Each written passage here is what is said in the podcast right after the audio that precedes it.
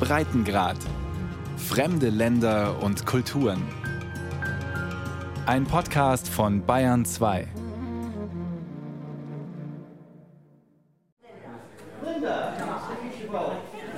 Der Gemeindesaal der Colonial Park United Methodist Church, einer schlichten Backsteinkirche in einem ruhigen Mittelschichtsviertel im Osten von Memphis, Tennessee.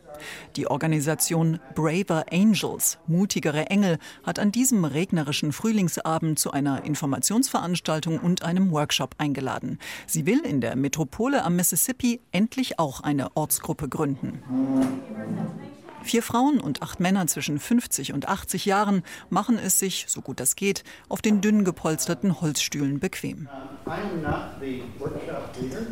Carly Kuchera, Mitte 50, angegrauter Bart, kariertes Hemd, stellt sich vorn ans Whiteboard und erklärt, dass die Hauptredner des Abends leider seit Stunden im Stau stecken.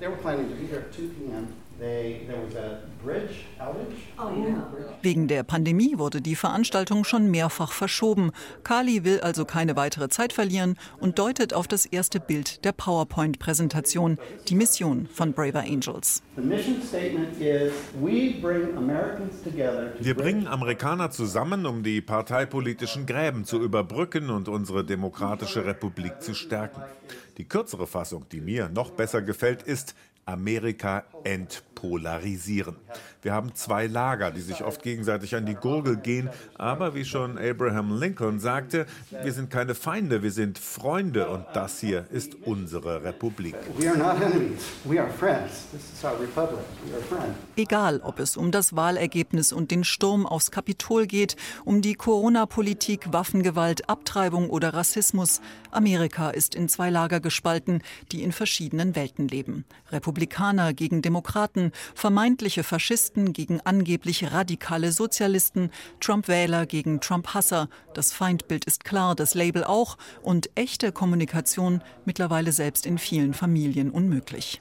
Braver Angels ist eine von mittlerweile hunderten Organisationen in den USA, die das gespaltene Land wieder einen wollen. Und sie ist eine der größten mit über 11.000 Mitgliedern in über 40 Bundesstaaten. Die Idee, Menschen aus beiden Lagern beibringen, sich nicht als Feinde zu sehen und respektvoll miteinander umzugehen, erklärt Kali. Das hier ist keine politische Lobbygruppe oder ein Think Tank oder sowas, sondern eine Praxis und ein Prozess der Kommunikation, um die Spaltung zu überwinden. Das Besondere an den Braver Angels ist der Fokus auf politische Ausgewogenheit. Damit wir eine Ortsgruppe gründen können, brauchen wir Balance. Wir müssen Diversität vorleben durch den Prozess und durch die Leitung. Jede Ortsgruppe hat einen roten und einen blauen Vorsitzenden. Bei jeder Debatte achten wir darauf, dass es eine Balance aus roten und blauen Perspektiven gibt. Kali ist seit Ende 2020 bei den Braver Angels. Der selbstständige Softwareingenieur beschreibt sich selbst als Blue Leaning. Blau ist in den USA die Farbe der Demokraten, Rot die der Republikaner. On November 5th, my side won am 5. November hatte meine Seite zwar gewonnen, aber ich fühlte mich genauso leer wie vorher. Die Verbitterung fühlte sich noch bitterer an, die Spaltung noch tiefer. Ich war wütend auf die Menschen, die ich eigentlich Freunde nennen wollte, und ich glaubte einfach nicht mehr daran, dass Amerika am 6., 7. oder 8. November ziviler werden würde. Ich fing an, online zu suchen, wer mir dabei helfen könnte, diese Spaltung therapeutisch zu überwinden. Help me therapeutically deal with this? Sein persönliches Ziel sei damals gewesen,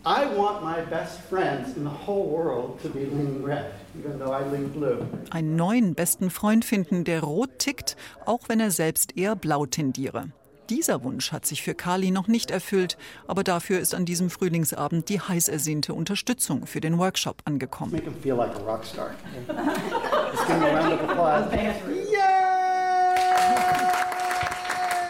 Lynn Heddy und ihr Mann Ron haben es trotz stundenlanger Umleitung endlich aus Nashville nach Memphis geschafft. Umziehen oder ausruhen ist nicht. Lynn, eine energiegeladene Mitsechzigerin mit grauen Haaren und vielen Lachfalten hinter der Brille, übernimmt sofort. Es ist ihr erster Präsenzworkshop seit zwei Jahren. Seeing your smiling, gorgeous faces here Lynn ist die Landesvorsitzende von Braver Angels Tennessee. Ihr Mann Ron leitet die Ortsgruppe von Nashville mit über 100 Mitgliedern. Seit Ende 2019 versucht die Organisation auch in Tennessees größter Stadt Memphis einen Ableger zu gründen. Aber erst kam die Pandemie dazwischen und dann fehlte ein Konservativer. Entsprechend deutlich macht Lynn an diesem Abend Werbung. Das ist anstrengende Arbeit und der einzige Weg, es weniger anstrengend zu machen, ist mehr Mitstreiter zu finden, so wie Carly und so wie einer von euch, der hier sitzt und sein Partner wird. Wir werden Memphis nicht mal als Ortsgruppe akzeptieren, bis wir auch einen roten Co-Vorsitzenden haben. We won't even recognize Memphis as an alliance until we have a blue and a red. Die pensionierte Pädagogin Lynn ist ein braver Angel der ersten Stunde. Kurz nach der Wahl 2016 trafen sich zehn Trump- und elf Hillary Clinton-Wähler in einer Kleinstadt in Ohio für ein Experiment. Würden sie trotz ihrer enormen Meinungsverschiedenheiten und in einem aufgeheizten öffentlichen Klima überhaupt miteinander reden können? Dieser erste Workshop war ein so großer Erfolg, dass die Initiatoren, ein Psychologe und zwei Soziologen, in einem Bus über Land tingelten, um weitere Workshops zu organisieren. Auch in Nashville machten sie Station. Quite simply after the election of 2000 nach der Wahl 2016 war ich verzweifelt über das Ergebnis, aber noch mehr darüber, wie wir miteinander umgingen. Und ich hatte keine andere Wahl, als entweder aufgeben oder einer von diesen Hetzern zu werden oder meine Energie in etwas Positives zu stecken. Und dann ging ich zu dem Workshop von Braver Angels und hing nach fünf Minuten am Haken. Mir war klar, hier muss ich sein. And then I went to a workshop from Braver Angels and was hooked five minutes into the workshop, and I said, This is where I need to be. Zuerst hieß die Organisation Better Angels, eine Verbeugung vor Abraham Lincoln. Der hatte seine Landsleute 1861 in seiner ersten Rede zur Amtseinführung mitten in einem blutigen Bürgerkrieg zur Versöhnung aufgefordert und an die Zitat besseren Engel unserer Natur appelliert. Aus Better Angels wurde Braver Angels, weil zum Brückenbauen auch Mut gehört. Im Kirchengemeindesaal in Memphis beschreibt Lynn es so. Ich bin hier nicht, um meinem eigenen Chor zu predigen. Ich bin hier, um mit Leuten zu sprechen, mit denen ich enorme Meinungsverschiedenheiten habe. So wie wir das früher ja auch konnten. Ich möchte, dass wir wieder miteinander kommunizieren und wieder ein Land werden. And, and um den Braver Angels Ansatz zu demonstrieren, steht an diesem Abend noch ein Workshop auf dem Programm, aber erstmal ist kurz Pause. Oh Lordy. Uh, there's. Mike Bruggy, dicke Hornbrille, dicker Südstaatenakzent, hat sich noch schnell einen Kaffee gezapft. Der Konservative hat zweimal Trump gewählt, wenn auch widerwillig. Aber die Demokraten seien gefährlich fürs Land.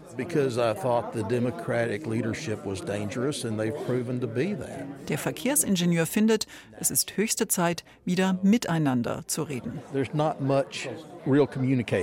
Es gibt nicht viel echte Kommunikation. In der Presse, egal auf welche Seite ich blicke, sie reden nicht miteinander, sondern aneinander vorbei. Ich hoffe, dass ich hier Leute finden werde, die gelernt haben, wie man miteinander redet. Auch die pensionierte Lehrerin Lane Whittaker hat die Sorge um ihr Land an diesem Abend hergeführt. As an American history teacher,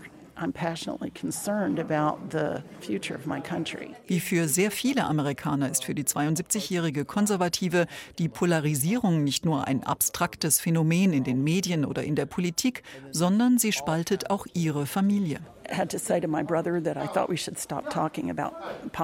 Ich musste zu meinem Bruder sagen, wir sollten lieber aufhören, über Politik zu reden, weil es nicht gut für unsere Beziehung ist. Und ich habe eine enge Freundin verloren, weil sie sich so über meine politische Haltung aufgeregt hat oder was sie dafür gehalten hat.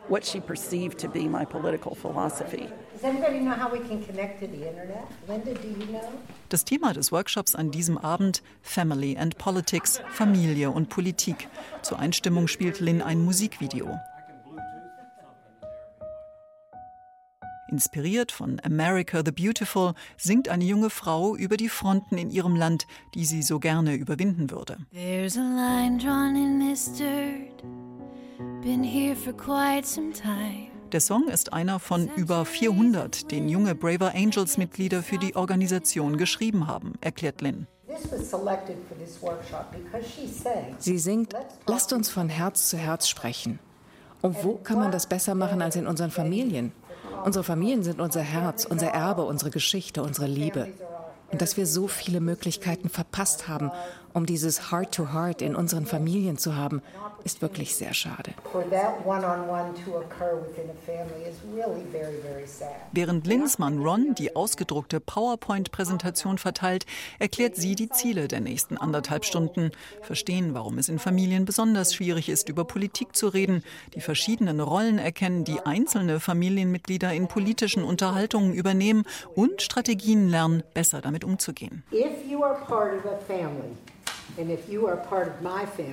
für Familienmitglieder gilt, sie sagen nicht nur etwas, womit ich nicht einverstanden bin. Ich kann es einfach gar nicht fassen, dass sie sowas denken, weil sie Teil meiner Familie sind. Wir sind alle im gleichen Haus aufgewachsen. Wir haben die gleichen Dinge erlebt. Wie kannst du nur sowas glauben?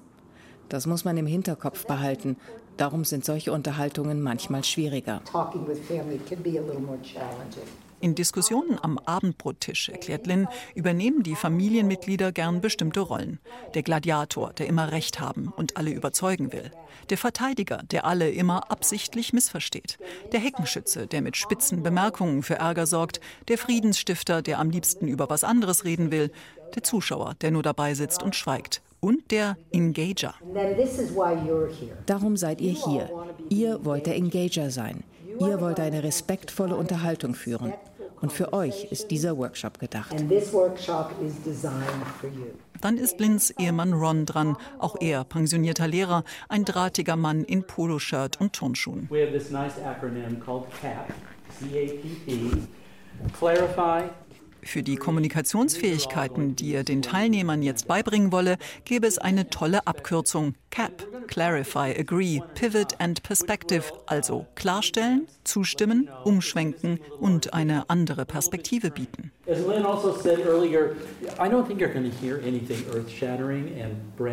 Ihr werdet hier nichts ganz Neues erfahren. Das sind lang erprobte Kommunikationsstrategien.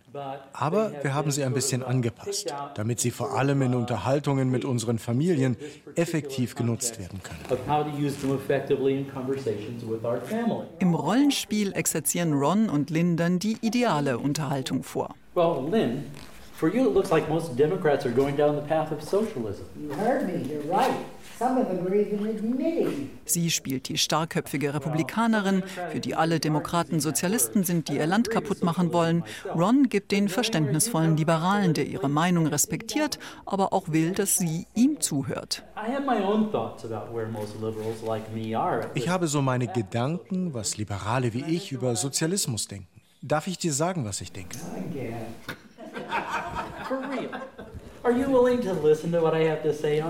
Willst du hören, was ich über dieses Thema denke?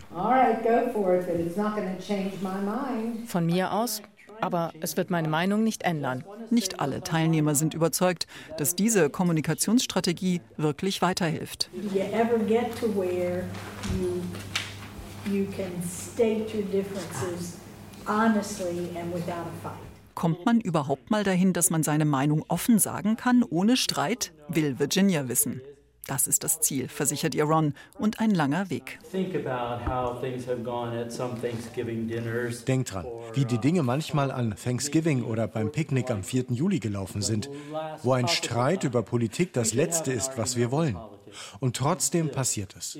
Wir versuchen einen Prozess zu entwickeln, Virginia, bei dem du letztlich auch deine Meinung sagen kannst. Auch wenn die Trump-Jahre die politische und gesellschaftliche Spaltung der USA noch vertieft haben, schon vorher wurde es immer schwieriger, mit dem vermeintlichen Gegner ins Gespräch zu kommen, sagt die Mediatorin Joan Blades aus Berkeley. Politik und Medien hätten sich massiv verändert. We have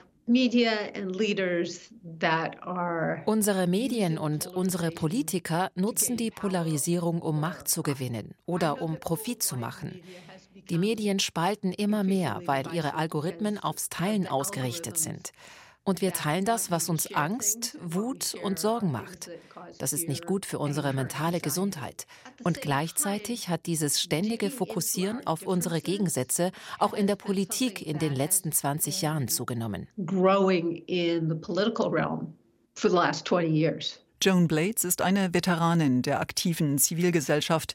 Die zart und gleichzeitig zäh wirkende Frau mit schulterlangen graublonden Haaren gründete schon Ende der 90er Jahre mit ihrem Mann Move On, eine der ersten und größten Online-Plattformen für progressiven Aktivismus weltweit. 2010 kam ihr dann die Idee für Living Room Conversations, Unterhaltung im Wohnzimmer. Living Room Conversations Living Room Conversations baut auf das auf, was ich bei Move On gelernt gelernt habe. Mit Dialogexperten einen einfachen Weg finden für Leute, die bereit sind, sich an die Grundregeln zu halten. Im Grunde das, was wir alle im Kindergarten gelernt haben. Respektvoll sein, warten, bis man dran ist und neugierig sein.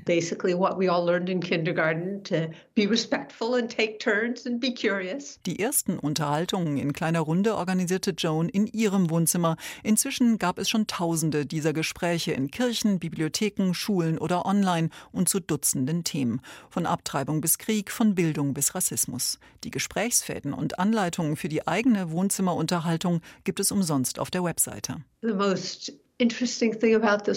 Interessanteste an dieser Arbeit ist, es zeigt ganz klar, dass es nicht ums Überzeugen geht, sondern um Verbindung. Und Verbindung ist dann, verdrehterweise, das Überzeugendste, was du tun kannst. And perversely enough, that's the most persuasive thing you can do. Wie viele Brückenbauerorganisationen erlebte auch Living Room Conversations in der Pandemie einen regelrechten Boom.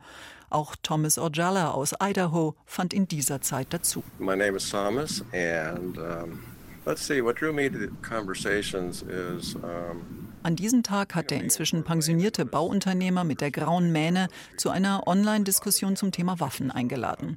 Drei Frauen und drei Männer aus den gesamten USA haben sich eingewählt, stellen sich erst mal vor und reden dann reihum über ihre persönlichen Erfahrungen. Laura, die aus Alaska stammt, erzählt, dass für sie Waffen schon als Kind total normal waren, weil die Männer in ihrer Familie alle Jäger waren. Marty aus Ohio hat die gegenteilige Erfahrung gemacht. Waffen waren in ihrer Familie verpönt. Eine wirkliche Unterhaltung kommt erst nach einer guten Dreiviertelstunde in Gang und entgleist auch gleich fast. Dave, pensionierter Ingenieur aus Oregon, der zu Beginn noch erklärt hatte, er sei da, um endlich mal aus seiner liberalen Blase rauszukommen, redet sich in Rage. Und Cindy, die in ihrer Rentnerkolonie in Mexiko nur schlechtes Internet hat, hält dagegen. And the voters don't care about gun rights either. They just want to put it den Wählern geht es doch gar nicht um das Recht auf Waffen. Sie wollen doch nur den Liberalen einen mitgeben. Sie wollen nicht gewinnen, sie wollen nur, dass die anderen verlieren.